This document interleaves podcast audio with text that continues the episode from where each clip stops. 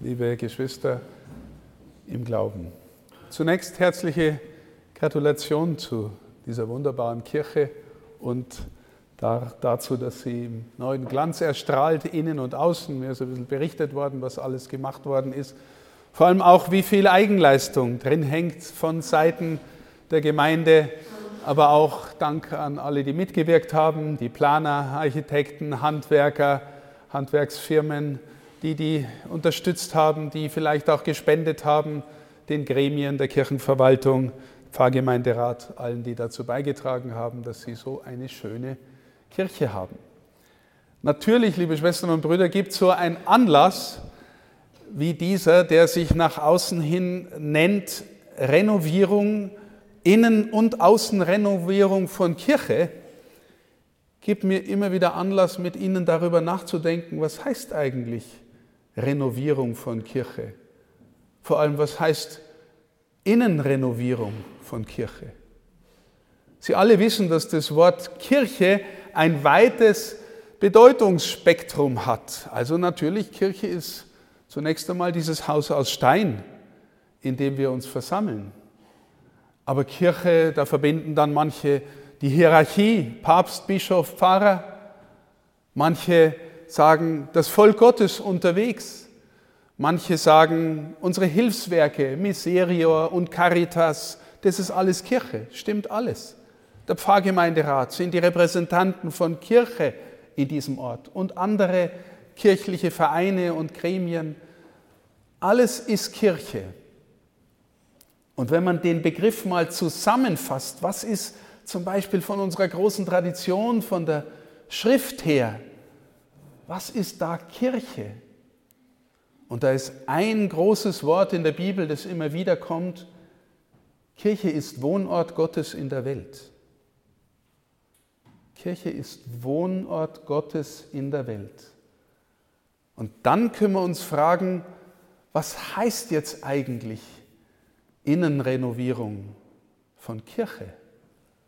Da spüren wir plötzlich, da sind wir vielleicht alle gemeint, weil der Paulus sagt zum Beispiel, dass jeder und jede von uns Kraft der Taufe ein Tempel ist, in dem Gott Wohnung genommen hat, eine Kirche ist, in der Gott wohnt. Und liebe Schwestern und Brüder, ich das sehr bewusst vor einem Hintergrund, ich habe es eingangs schon angedeutet, dass wir in Zeiten leben, die sich massiv verändern, das spüren wir alle. Der Papst spricht sogar meistens davon, wir leben nicht nur in einer Zeit der Veränderung, sondern wir leben in einer Zeitenwende.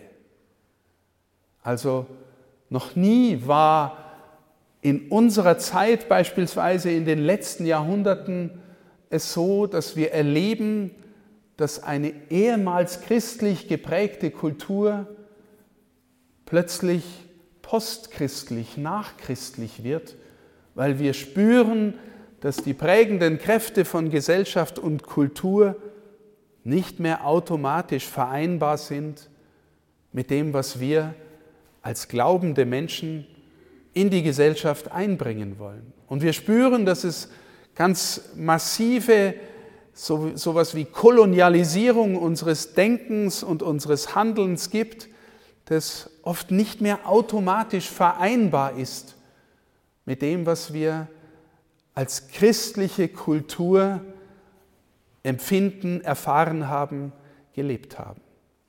Ich sage bewusst christliche Kultur, weil wir leben in einem Land, das vor allem nach dem Krieg sowas wie eine kulturelle Prägung des Ganzen gehabt hat, und ich sage sehr bewusst gehabt hat, weil ganz viel davon nicht mehr da ist. Was meint kulturelle Prägung? Es meint, dass ein Land einigermaßen darin übereinkommt, wenn es sagt, was bedeutet es, ein gutes Leben zu leben? Was bedeutet es, ein guter Mensch zu sein? Was bedeutet es, eine gute Bildung zu haben? Was bedeutet es, ein, einen Gesetzesrahmen zu haben, einen Ordnungsrahmen zu haben, der beeinflusst ist von dem christlichen Gedankengut. Die Kultur, immer noch sind unsere Kirchen Mitte des Dorfes, Mitte der Städte. Wir haben unseren Rhythmus, unseren Zeitrhythmus, unseren Lebensrhythmus angeglichen an kirchliche Feste. Wir haben den Sonntag. Wir feiern die großen Feste wie Weihnachten, Ostern und Pfingsten. Und wenn man ehrlich ist, liebe Schwestern und Brüder, dann spüren wir, dass das, was da christliche Prägung war, so allmählich ausgehöhlt und vergessen wird. Jetzt haben noch ganz viele hier beigetragen und in unseren Dörfern ist es noch ziemlich stark, die Verbundenheit mit Kirche, der Einsatz für Kirche. Aber gleichzeitig spüren wir, dass auch in unserem Bistum Passau nur noch sieben Prozent der Menschen am Sonntag, der Katholiken, am Sonntag hierher gehen. Sieben Prozent, das heißt 93 Prozent kommen nicht mehr in die Mitte des Dorfes. 95 Prozent sind es durchschnittlich in ganz Deutschland, also noch ein bisschen mehr. Unsere Weihnachtsfeste werden von den allermeisten Menschen dieses Landes in der weiten Mehrheit so gefeiert, dass das Geburtstagskind, das wir da feiern, keine Rolle mehr spielt.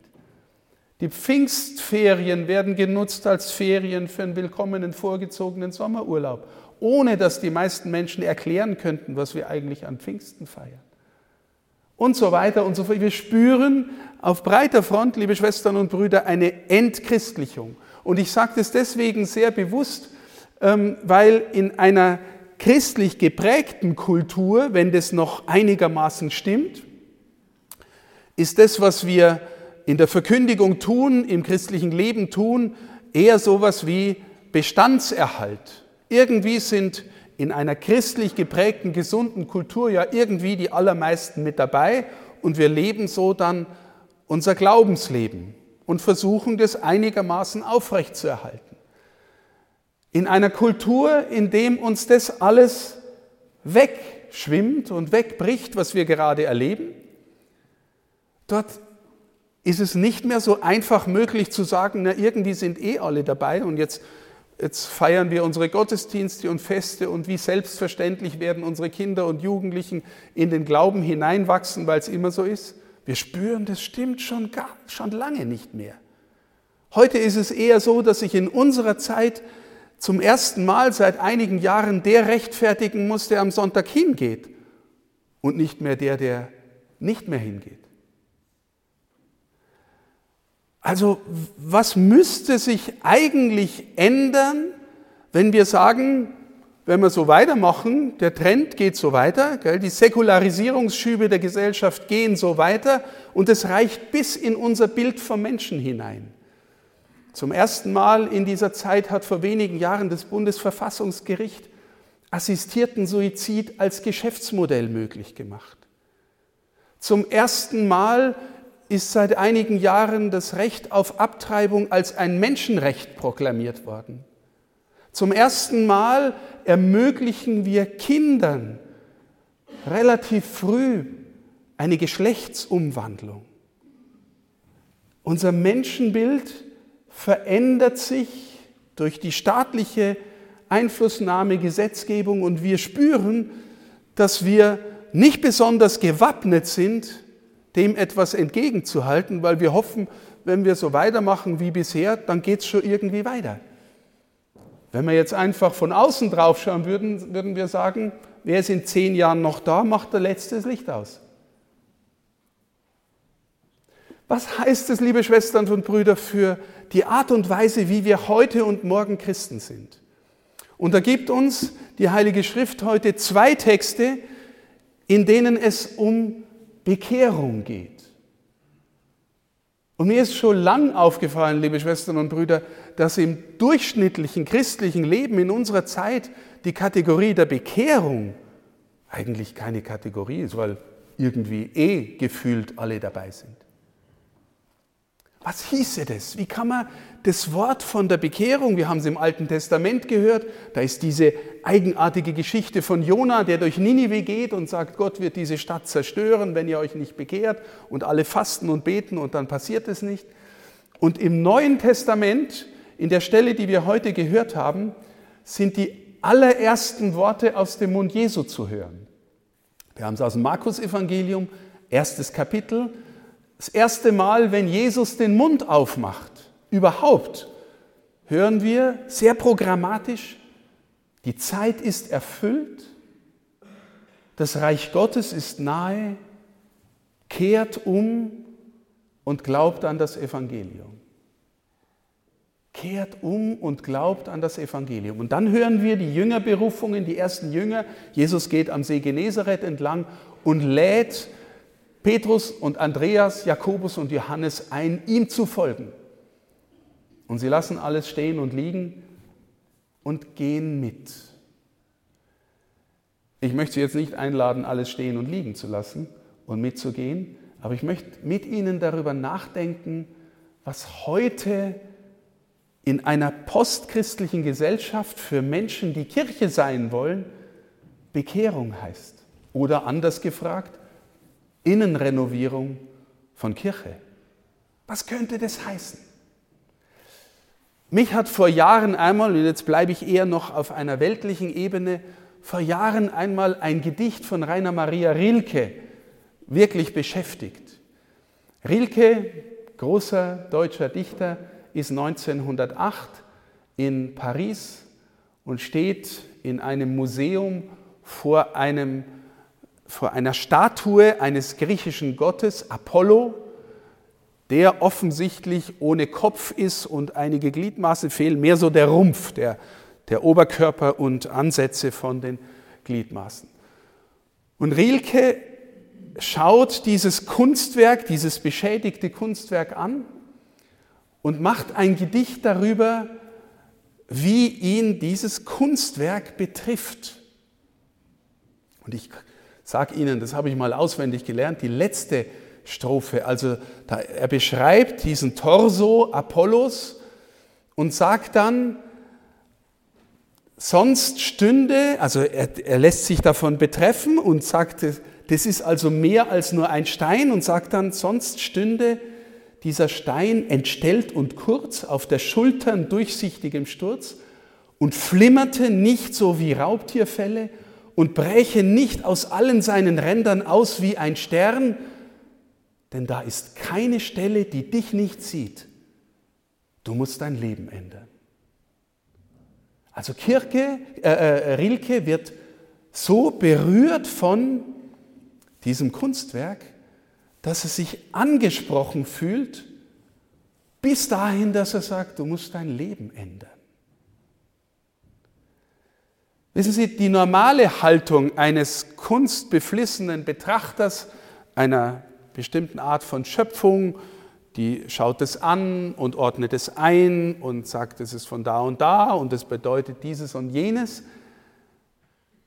Aber sich betroffen lassen sich betreffen lassen bedeutet gewissermaßen, der Schwerpunkt des Geschehens zwischen mir und dem Kunstwerk liegt dort und nicht bei mir, in meinem kontrollierenden Blick und Ego. Wie hören wir das Evangelium? Ja, wir hören des Evangeliums, wir lesen ein alter Text, gell, da kommt Jesus vor und äh, der Pfarrer erklärt es uns und wir gehen raus und diskutieren vielleicht und gehen wieder heim und sind froh, dass wir ein bisschen vom Evangelium gehört haben. Liebe Schwestern und Brüder, haben wir uns schon mal berühren, ergreifen, hinreißen lassen von Jesus?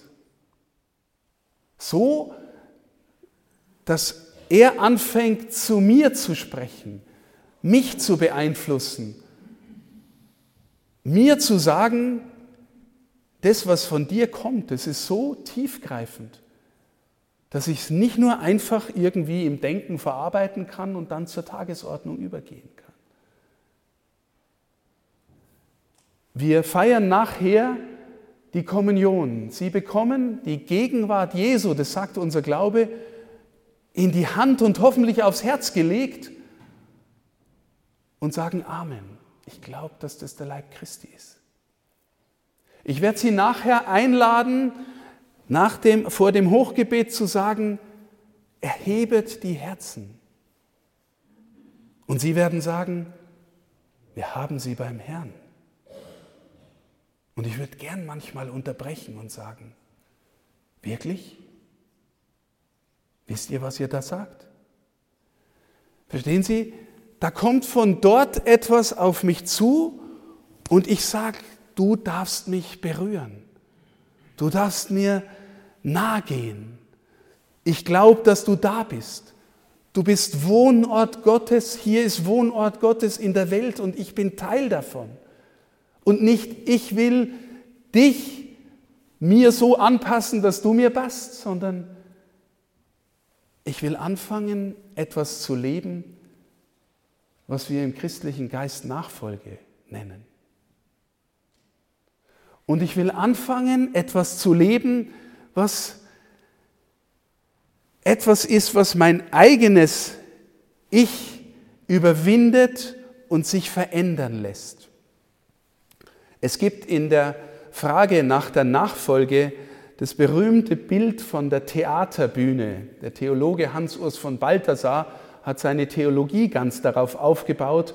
Er sagt, wir leben eine Theodramatik. Das Problem ist, meistens, gell, und ich sage das auch zu mir und nicht einfach zu Ihnen, meistens leben wir Ego-Drama im Sinn von, ich bin der Herr meines Lebens, ich bin der Drehbuchautor, ich bin der Regisseur meines Lebens. Am Ende, liebe Schwestern und Brüder, ist Ego-Drama eigentlich ziemlich langweilig. Balthasar sagt, Theodrama. Jeder von uns, Sie und ich, sind gewissermaßen auf die Bühne gestellt, auf die Theaterbühne und haben dort eine unverwechselbare Rolle zu spielen. Keiner ist so wie du oder ich oder er oder sie. Jeder ist anders, jeder hat einen unvertretbaren Weg und Auftrag in dieser Welt von Gott her. Er ist der Regisseur, er ist der Drehbuchautor und er gibt Ihnen und mir die Rolle im Theodrama. Und was ist die Rolle? Lass dich berühren von dein, seinem Sohn. Lass dir dein Herz neu werden, weil du hingerissen bist. Das ist so ein schönes deutsches Wort, hingerissen. Wir sind dorthin gezogen von innen her. Wir finden ihn hinreißend und deswegen lassen wir uns auf das ein, was er gelebt hat, getan hat, tun will in unserem Herzen und finden unsere Rolle. Und ein Aspekt, nicht der geringste Aspekt dieser Rolle in einer nachchristlichen Gesellschaft ist, und wenn du von ihm berührt bist und spürst, dass das was mit deinem Leben macht, dann bist du eingeladen, den anderen davon zu erzählen und sie auch hineinzunehmen ins Theodrama. Und zwar nicht, weil wir unsere Kirche wieder voll haben wollen, sondern weil wir glauben, dass das, was er uns schenken will, unser Leben tief macht und neu macht und bereichert.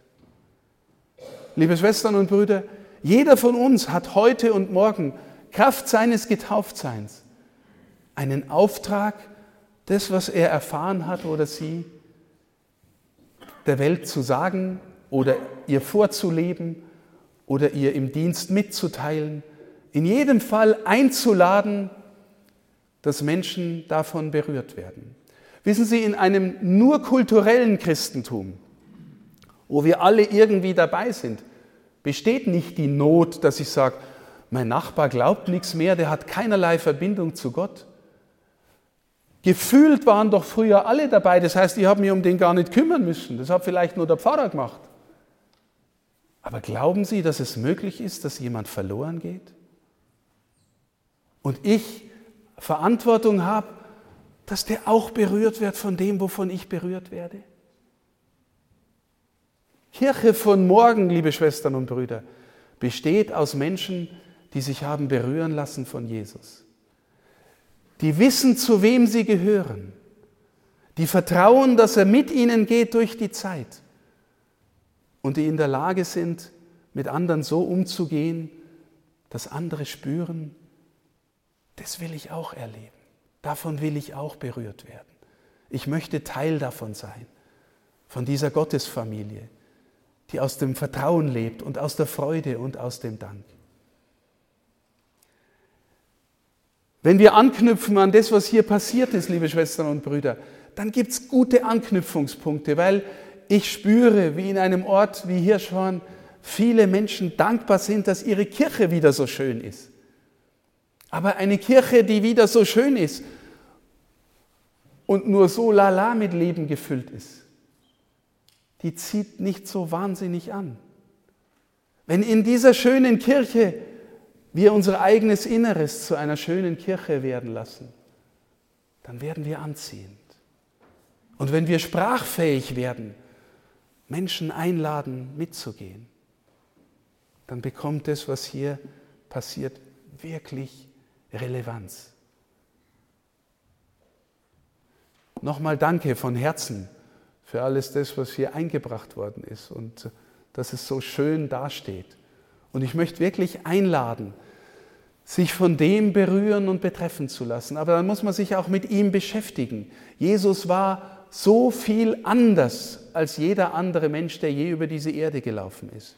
So viel anders, so viel herausfordernder, so viel demütiger, so viel liebesfähiger, so viel einladender als jeder andere.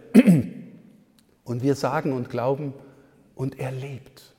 Und sein Geist lebt unter uns. Und wir haben daran Anteil. Nicht nur der Pfarrer, nicht nur der Bischof, nicht nur der Diakon. Wir alle haben daran Anteil. Wir sind Gottes Familie, eingeladen, Kinder Gottes zu werden und eingeladen, anderen zu sagen, dass sie auch dazugehören. Möge auch in diesem Sinn diese Kirchenrenovierung dazu beitragen, dass wir uns renovieren, erneuern lassen, hinreißen lassen, umkehren, um ihm zu folgen. Gott segne Sie.